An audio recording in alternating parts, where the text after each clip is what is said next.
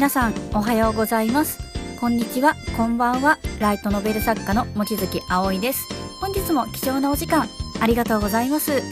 このポッドキャストは文章についてお話しさせていただいておりますけれどもあくまで自分の考え方ですので絶対的なものではないです。なのでお茶やコーヒーなど飲み物を片手にリラックスして聞いていただけたらなと思います。もし文章に関する気になること質問などがございましたらアドレスがポッドキャストの説明文のところにございますのでそちらにご連絡ください。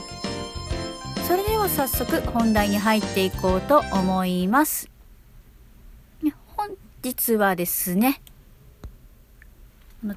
回の続きと言いますか補足と言いますか、まあ、それみたいなものであの語尾についてお伝えさせていただこうかなと思います。あの、語尾を揃えないうんぬんかんぬんというお話をさせていただいたと思うんですけれども、なぜ語尾を揃えないように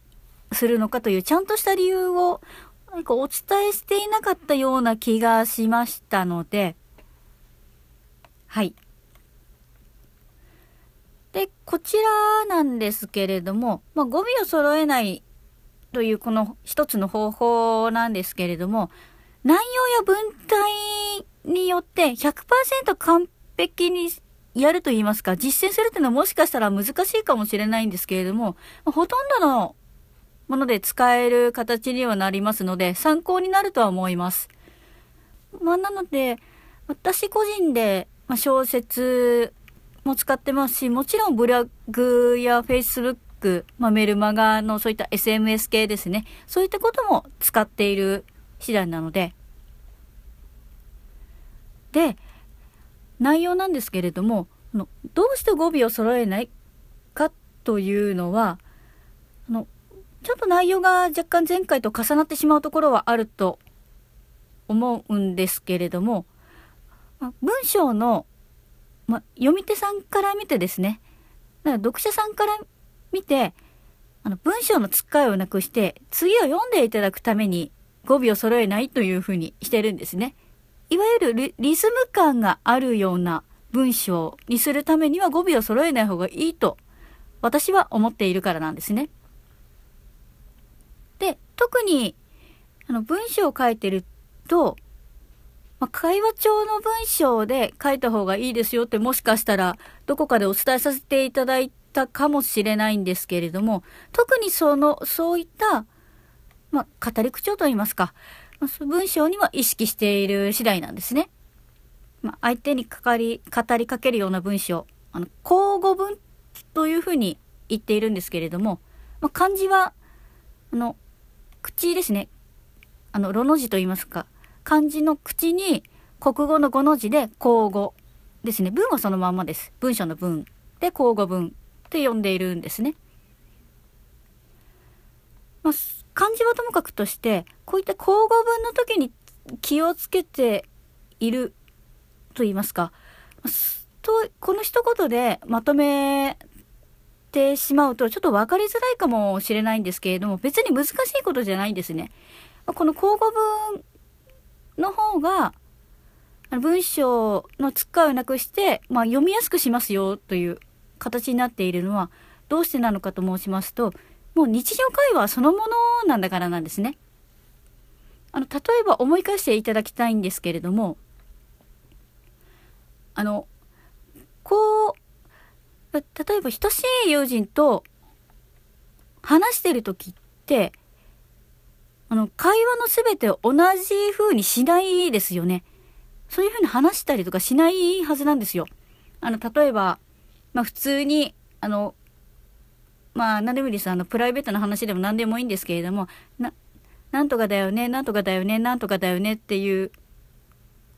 マシンガントークと言いますか。でもないですし、なんとかです、な、なんとかです、なんとかですっていうか、なんとかデスマス調で語尾が揃うってことまずないじゃないですか。普通に会話してて。ので、交互文っていうのはもう本当に日常会話そのもので書いていただく形になっているので、それで親しみが感じやすいというのはあるんですね。ということは、会話のように書くということはもう語尾を揃える必要がないと言いますか。まあ、揃わないですよね、まず。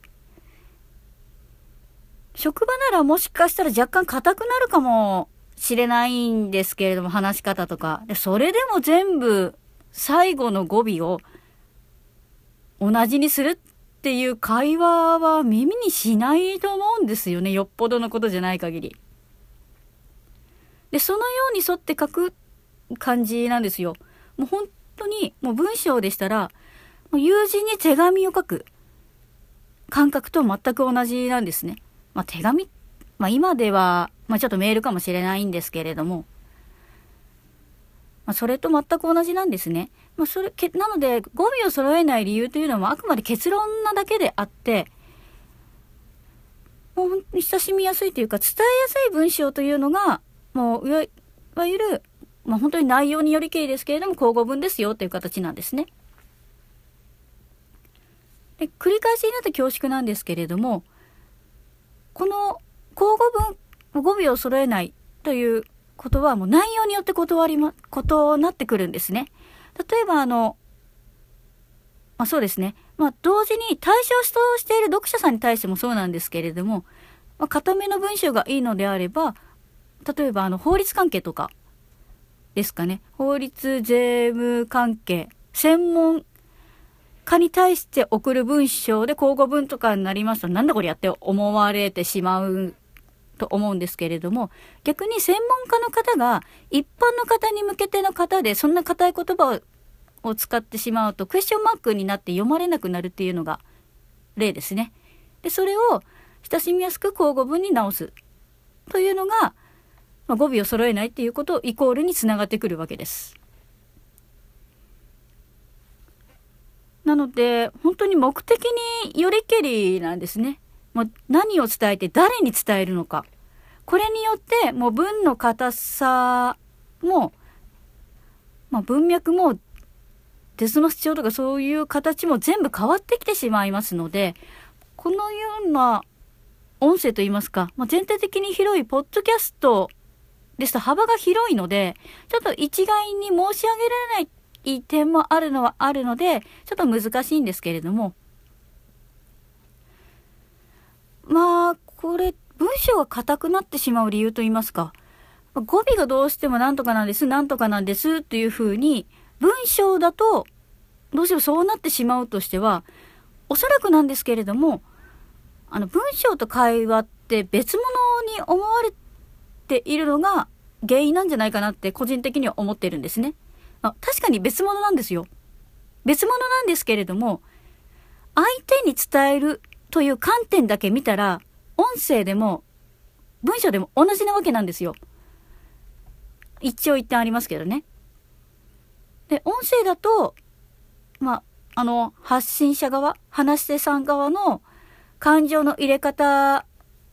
ですか、が抑揚とかがありますから伝わりやすいですよね。まあ、情緒が感じやすいと思います。ただ逆に言えば、文章のように残らないので、もしその場で聞いて、理解できなかった時には巻き戻さないといけないっていうのはありますよね。逆に、文章の場合は、書き手の抑揚を感じ取るのは完全に読者さんに委ねてしまうところはなくはないんですね、書き方によっては。ただ、内容を後で確認するのが簡単なのは文章の方なんですね。ああ、ちょっと話を戻しますと、全く同じ内容を伝えたとしても、このような違いが受け手さんによって変わってくるのはあるんですね。やっぱり音声でも文章でも。例えばもう文字の方がいいという方もいらっしゃれば、音声の方が分かりやすいという方もいらっしゃいますから、もうこれはもうどっちも言い切れないというのはございますよね。ただ、あなたがもし配信する内容を普段話しているような口調、まあ、今の、まあの、私のようなポッドキャストの伝え方でも大丈夫と申しますか。でも、あの、大丈夫なのであれば、文章でもそのようにしてみていただきたいんですね。で、その方が人間性、あなたの性格も読者さん側に感じていただくことができて、あなたが確認のために読み返していただいた時もきっと楽しい気分になるんじゃないかなって思うんですね。そのためには、やっぱり会話するように書いていただくのが一番なんじゃないかなと感じている次第です。まあ小説だとこの辺りの力加減はもうちょっともしかしたら難しくなるかもしれないんですけれども、まあそうですね。